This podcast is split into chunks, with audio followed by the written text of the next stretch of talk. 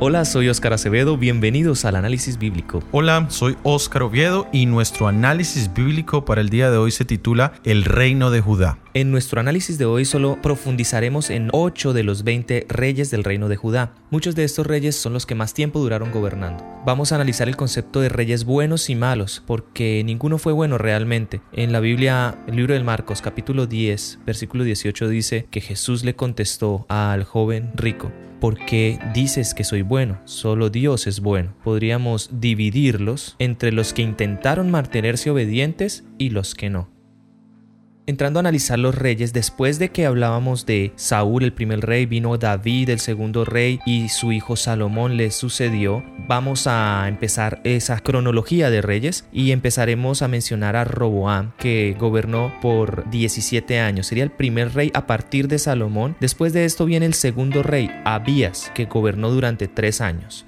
Y ahora vamos a analizar el rey número 3, Asa. Partamos del punto de la apostasía que se venía dando en el reino de Israel. Asa empieza a gobernar y durante muchos años hizo Asa lo bueno y lo recto delante de los ojos de Dios. Y él quita todos aquellos altares, todos aquellos objetos de culto que no eran dirigidos hacia Dios, él los quita y empieza a inculcar en Judá, en su reinado, que buscasen a Jehová, el Dios de sus padres, y pusieran por obra la ley de Dios, sus entonces tenemos que todo estuvo tranquilo mientras él empieza a dirigir sus pasos hacia los caminos de Dios, empieza a quitar todo lo que impide la adoración al Dios de Israel. Sin embargo, después de largos años de fiel servicio prestados por parte de Asa, hubo un evento específico en el que él empieza a desconfiar de Dios, no pone totalmente su confianza en Dios. En este caso vemos que el reino de Israel invade la ciudad de Rama y Asa no mantiene ese gobierno, sino que por el contrario hace una alianza con Bet-Hadad, el rey de Siria. Decide hacer una alianza tal vez estratégica, tal vez lo piensa desde otros puntos de vista, pero esto marca una total desconfianza ante Dios por lo cual fue reprendido por el profeta Ananí, que se presenta y le dice, por cuanto te has apoyado en el rey de Siria y no te has apoyado en Jehová tu Dios, por eso el ejército del rey de Siria ha escapado de tus manos, los etíopes y los libios. No eran un ejército numerosísimo, con carros y mucha gente de a caballo, entonces, en vez de humillarse ante esta reprensión que Ananí le hace, el rey Asa comete el error de enojarse en contra del profeta y lo echa a la cárcel. Y Asa empieza a oprimir a su pueblo y en el año 39 de su reinado, Asa se enferma de los pies para arriba. Es prácticamente una enfermedad mortal, todo su cuerpo. Y en su enfermedad, él no busca a Dios, sino que busca a los médicos. Y aquí hay que hacer una aclaración. No es que sea malo buscar a los médicos, sino que este contexto es una consecuencia misma de una desobediencia, una reprensión que Dios le había hecho a este rey.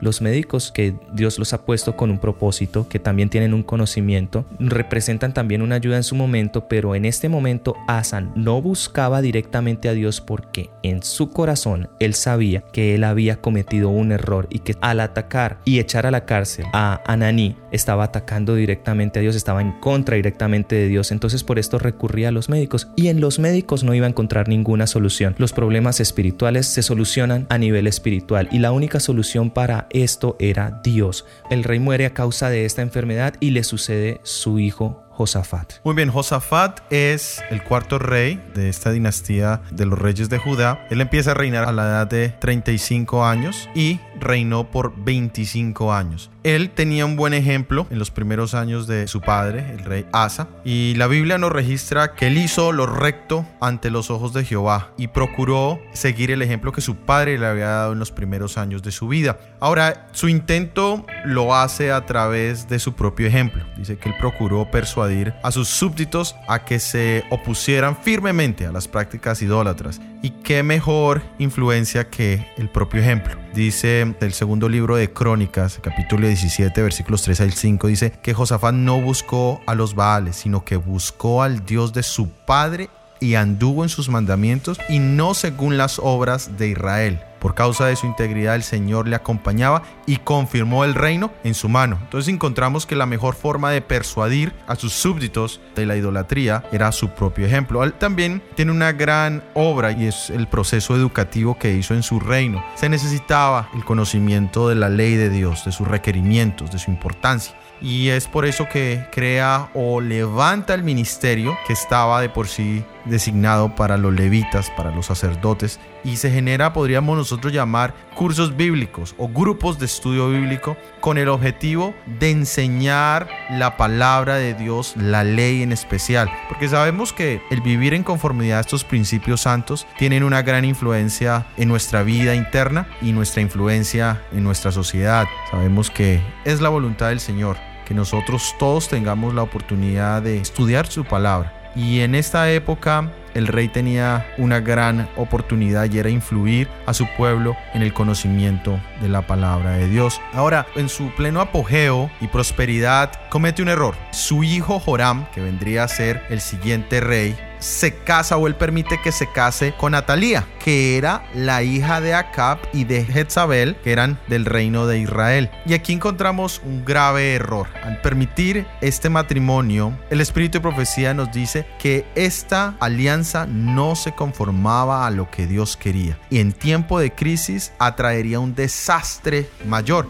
Es verdad, cuando posteriormente el nieto de Josafat, Ocasías, muere su padre, muere él y queda posteriormente reinando Atalía. Vemos el desastre tan terrible el haber establecido esta relación marital con una casa que sabemos venía de una relación idólatra, es decir, el matrimonio entre Acab y Jezabel en una, una relación mala y esto también afectó a los reyes de Judá, podemos decir de esta manera. En los últimos años del reinado de Josafat encontramos que él se dedica a fortalecer las defensas nacionales físicas y también las defensas espirituales del reino y esto le permitió tener unos años prósperos al final de su vida. Ahora también nosotros conocemos de Josafat eh, la gran experiencia que tuvo con el Señor cuando tuvo que enfrentar a sus enemigos y la victoria el Señor se la concede solamente alabándole. Es una historia que todos tal vez hemos escuchado en referencia y bueno, es bello ver que, que el Señor le permitió semejante experiencia singular donde a través de la alabanza y la confianza absoluta en Dios se alcanzaría la victoria y es la lección espiritual para nosotros también hoy en día. Ahora vamos a ir con el rey número 8, el rey Joás. Y para entender muy bien la situación del rey Joás, vamos a analizar lo que venías diciendo de este pequeño error. Para esto empezaremos mencionando a Atalía, que era la reina en el momento, era la hija de Jezabel. Ella ejercía el reinado sobre Judá. Cuando ella vio que su hijo, el rey de Judá, ya había muerto, entonces se levanta con toda su ira y destruye la simiente real de la casa de Judá para ella asegurarse que ella iba a seguir en ese reinado. Pero ella no se percataba de que por allí escondido se encontraba un niñito llamado Joás que vendría a ser el rey posteriormente. Este niñito había permanecido escondido en el templo por su patrocinadora, su mentora, su educadora y consejera, Joyada. Ella era la esposa del sumo sacerdote. Ella guarda a este niño por seis años y al séptimo año es coronado como rey bajo unas circunstancias digamos de confusión porque era Atalía la que gobernaba y ella se había de que ninguno más tuviera ese reinado pero este niñito rey que había sido guardado empieza a ser reconocido después de que Joyada el sumo sacerdote se unen con toda Judá para ungir al niño para coronar al niño y aclamarlo como su rey. Esto ya se vuelve un asunto público y Atalía oye todo para ella un desastre porque está perdiendo su reino. Se preocupa se llena de ira, rasga sus vestidos, clama voz en cuello que es una traición, pero ya era evidente, ella no era la reina, el verdadero y legítimo rey vendría siendo Joás. Así que Joiada ordena a los oficiales que le echen mano para posteriormente tener su juicio y su ejecución. Y todo marcha bien, todo es tranquilo en el reinado de, de Joás hasta que muere Joiada, su consejera espiritual Joás y otros líderes del reino empezaron a ignorar a Dios y empezaron a prestarle más atención a otros cultos. Y Zacarías, hijo de Joiada, le advirtió igualmente, sin embargo, Joás ordena que lo maten. Después de todo esto, Joás recibe una consecuencia gravísima. Encontramos que los arameos se dirigen a atacar a Jerusalén y asesinan a todos los jefes y Joás debe entregarles un botín y reúne todas las cosas preciosas que había conseguido durante su reinado y se queda prácticamente en la ruina después de esta invasión. Después de esta crisis, algunos oficiales deciden conspirar contra Joás y Joás muere. Él es asesinado en su propia cama y tenemos un principio de un rey milagrosamente puesto en un reinado y un descenso total y apartadísimo de lo que debiera haber sido su vida por alejarse de la voluntad de Dios. Seguimos con el noveno rey, Amasías, hijo del el rey Joás. Su primera acción fue el hecho de vengar la muerte de su padre. Él busca a los asesinos de su padre y los asesina, pero curiosamente no hace lo que se solía hacer humanamente, que es matar absolutamente a todos los familiares de los asesinos, sino que solo venga la muerte directa y deja que sus hijos sigan viviendo. De por sí la palabra de Dios dice que el hijo no debe pagar por los pecados de su padre. Luego encontramos que intenta hacer asociación con el rey de Israel para ir a derrotar a Edom y posteriormente cae en la idolatría, que parece ser un pecado constante en esa época, en el tiempo de los reyes, y al final es también tristemente asesinado por personas de su propio reino. Y así termina el reinado de 29 años del rey Amasías. Y luego de esto tenemos al rey número 10, tenemos a Usías. Él reina 52 años, es un periodo bastante largo. Y en este reinado también tenemos un muy buen comienzo, es un gobernante que llena de prosperidad a Israel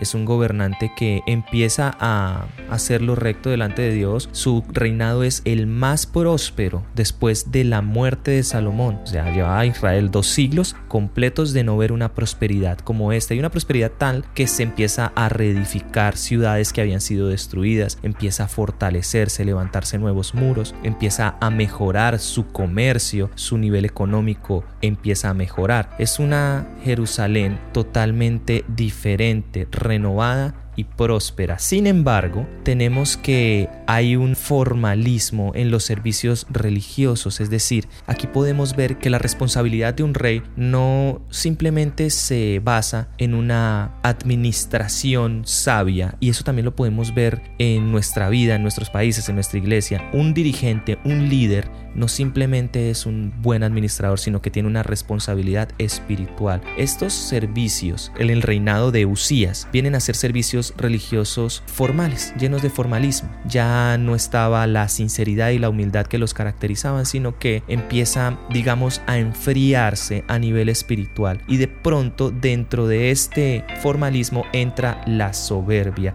la altivez a este rey. Y el rey mismo empieza a ocupar el lugar que debería para todos los descendientes de Aarón, para todos los sacerdotes. Prácticamente tenemos que el rey toma el mal ejemplo que Saúl en su momento decidió también realizar, que fue entrar a las funciones que solo le corresponden a los descendientes de Aarón, que ya Dios había establecido que era trabajo de los sacerdotes. Aunque fue el mismísimo rey que empieza hacer este tipo de oficio, los sacerdotes no lo permiten. Ellos empiezan a protestar, ellos le dicen al rey que esto no se hace, que ha prevaricado en contra del mismísimo Dios. Él, el rey Usías, no lo acepta y como una consecuencia viene la lepra. La lepra aparece en su frente y él huye totalmente espantado del templo para nunca más volverse a acercar. Y hasta el día de su muerte, él permanece con esta enfermedad. Es una consecuencia directa y aquí podemos analizar en este reinado que el rey, aunque tiene una muy buena administración, aunque hace un muy buen trabajo como rey, si descuidamos nosotros la parte espiritual, podemos estar haciendo lo mismo que este rey. Y vienen las consecuencias que Dios permite que sucedan para que evaluemos, para que volteemos nuestra mirada hacia Dios y no para buscar otro tipo de soluciones. Y nosotros debemos buscar directamente a Dios y ver cada oportunidad, cada problema económico, cada problema de salud, cada problema que se nos presente en nuestra vida, verlos como una oportunidad para acercarnos a Dios, porque cuando tenemos un problema económico generalmente asistimos a un banco y pedimos un préstamo, o si tenemos una enfermedad asistimos a un médico o a medicamentos o a tratamientos alternos, pero es la oportunidad perfecta para voltear nuestra mirada a Dios y seguir sus caminos.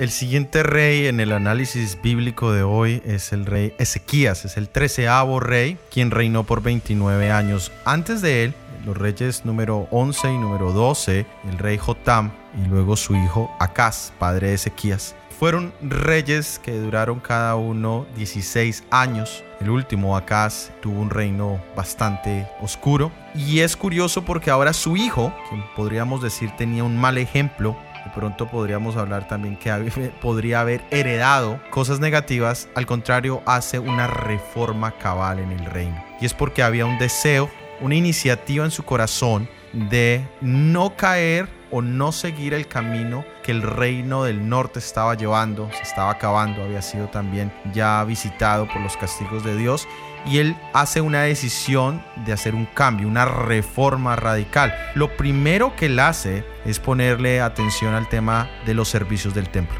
El templo había estado cerrado, todos los servicios relacionados con el templo habían parado y él decide reabrir el templo y consigo todos los servicios que allí había. Y es bonito recordar en el primer libro de Reyes, el capítulo 8, cuando se hacía la dedicación del templo, Salomón expresó las siguientes palabras. Dijo, cuando tu pueblo Israel hubiese caído delante de sus enemigos por haber pecado contra ti, y a ti se volvieren, confesaren su nombre, y oraren, y te rogaren y suplicaren en esta casa, óyelos tú en los cielos, y perdona el pecado de tu pueblo Israel. Pienso que este es el cumplimiento vívido de estas palabras de Salomón. Ezequías viene con el deseo de buscar al Señor en un momento oscuro y el Señor cumplió su promesa y el Señor le da esperanza de sanidad espiritual y moral al reino de Judá. Ahora también eh, bajo el reinado de Ezequías también encontramos que se vuelve, se reinicia la costumbre de la fiesta de la Pascua. Llevaba años sin celebrarse y aún más interesante, la invitación se hace a que también los del reino del norte, los que aún quedaban, se uniesen a esta celebración tan particular y tan simbólica de la venida de nuestro Salvador Jesucristo. También del rey Ezequías tal vez lo conocemos por su terrible enfermedad y la manera milagrosa como el Señor lo sana. Sabemos que el Señor se le manifiesta y le dice, bueno, es el momento de que pongas en orden tu casa porque has de morir y no vivirás. Él, debido a su experiencia de reforma y cómo había suplicado misericordia de parte de Dios y cómo Dios le había ayudado para restablecer y mantener la unidad, por lo menos de estas dos tribus, y de volver a establecer los servicios religiosos, el Señor le oye de una manera asombrosa. Él escucha, él pide, dice que él con gran lloro solicitó misericordia de parte del Señor. Y el profeta Isaías, quien era el que le había traído el mensaje,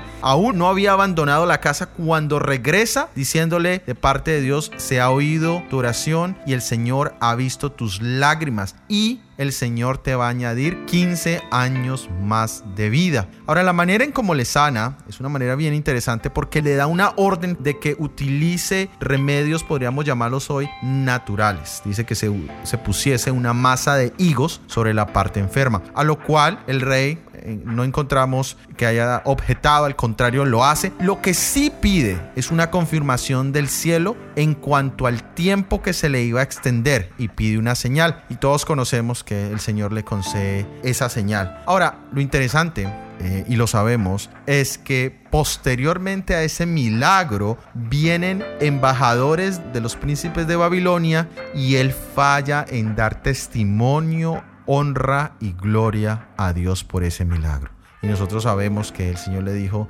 ellos han venido a ti, tú has callado, tú no me has dado la gloria. Esos mismos que vinieron regresarán no en tu tiempo, sino posteriormente y robarán y tomarán de las bendiciones que yo te he dado. Pero también hay algo interesante en esa solicitud y en la respuesta que Dios le da. El Señor le regala 15 años más de vida. Durante este periodo nace su hijo Manasés quien consideramos es uno de los reyes más malos que existieron durante la dinastía de Judá y el más largo, 55 años de reinado y nace en esos 15 años que el Señor le regaló. Entonces, si nosotros mirásemos ahora detenidamente la solicitud de Ezequías, vemos que la misericordia y la voluntad perfecta de Dios estaba en que él arreglase su casa y muriese en paz. El Señor, como ya lo hemos hablado, en su voluntad permisiva, Él escucha el, clamor y dice, bueno, lo ideal es esto, pero tú quieres esto, ok, lo permite, pero hoy en día nosotros podemos ver claramente que era mejor haber escuchado la voz del Señor. No hubiese nacido Manasés, ni mucho menos su hijo Amón, que fueron reyes malos y perversos, si hubiese evitado tantas malas experiencias a nivel colectivo, de pueblo e individuales. Y esto nos enseña que cada vez que nosotros busquemos en oración al Señor, especialmente por la sanidad de alguien, debemos buscar la voluntad perfecta del Señor, no nuestra voluntad. Hay muchas instancias en la vida donde nosotros humanamente quisiéramos prevenir el sufrimiento de seres queridos, de amigos, de hermanos en la fe. Y en medio de momentos difíciles siempre rogamos por sanidad, por recuperación. Pero aunque ese sea en nuestra mente, sin decir que tenemos mala intención en, en pedirlo, tenemos que entender que a veces la voluntad del Señor es perfecta. Y Él conoce mejor que nadie si la recuperación de una persona va a ser para bendición o va a ser más bien para maldición. Entonces siempre busquemos la dependencia total, aún en nuestras solicitudes hacia el Señor. Señor, si estoy equivocado, si está en nuestra voluntad, por favor, haz de acuerdo a tu voluntad. El Padre nuestro enfatiza eso, hágase tu voluntad. Esa debería ser nuestra constante en todas nuestras peticiones al Señor. Así es, nuestro siguiente rey, Josías, que durante 31 años ejerce el reinado sobre Judá. Y para poder entender bien el contexto en el que nace Josías, venías de explicar este error que comete el rey Ezequías. Tenemos, después de Manasés, tenemos a Amón, un rey que dura apenas dos años en su reinado, malo como su padre y aún peor, porque desobedece a Dios y aumenta el pecado que se vive durante los años del reinado de su padre Manasés. Nunca sirvió a Dios y sus propios siervos lo matan en su casa y Judá estaba en una situación bastante difícil. Incluso tenemos una voz de angustia de Habacuc desde su corazón hace una pregunta, ¿hasta cuándo, oh Jehová, clamaré y no oirás? Y daré voces a ti a causa de la violencia y no salvarás. Es un momento en el que Judá se encontraba realmente decepcionado, podríamos decir, de sus antiguos gobernantes en los que no se ve una mejoría. Y viene ahora el hijo de un rey perverso, el hijo de Amón, Josías, y era una persona de la que no se sabía qué esperar sobre todo porque estamos hablando de un niño de 8 años cuando empieza a reinar. Es una persona inexperta que puede seguir los mismos caminos de su padre, pero aquí tenemos un bonito ejemplo de lo que hablábamos en el estudio pasado acerca de las maldiciones generacionales. También analizamos lo que se decía de que esto se puede evitar, esta cadena de maldición se puede interrumpir si nosotros volteamos nuestra mirada hacia Dios. Es este caso en el que Él hace lo recto delante de Dios desde un principio, aunque fue un niño de 8 años cuando empieza su reinado, Josías es fiel a Dios y él es advertido por los errores de sus padres y se propone en su corazón a no actuar de la misma forma, a no apartarse de Dios ni a diestra ni a siniestra y ocupa un cargo realmente muy bueno, un rey que siguiendo leal a Dios mejora toda esta cadena de maldiciones que había caído sobre su familia y sobre todo el reinado de Israel. Muy bien, seguimos con los últimos cuatro reyes de Judá. Nos vamos a, concentrar en el último, en Sedequías. Tenemos a Joacás, que reinó por tres meses y fue quitado por el rey de Egipto. Luego tenemos al rey Joaquim, que tiene 11 años de reinado. Y aquí ya entra la presencia de Babilonia. Él muere bajo el asedio babilónico. Y luego entra Joaquín por tres años, que termina siendo exiliado y posteriormente viene Sedequías. Al comienzo de su reinado, él tenía la confianza del rey de Babilonia y tenía también como consejero al profeta Jeremías que estaba todavía en Jerusalén. Y, y, el punto aquí era que se necesitaba que fueran sumisos, obedientes, que siguieran eh, los, a los entonces gobernantes, podríamos así llamarlos, de Babilonia. Y de esta manera era una oportunidad que Dios estaba preparando para darles el conocimiento del Dios verdadero, no solamente al primer imperio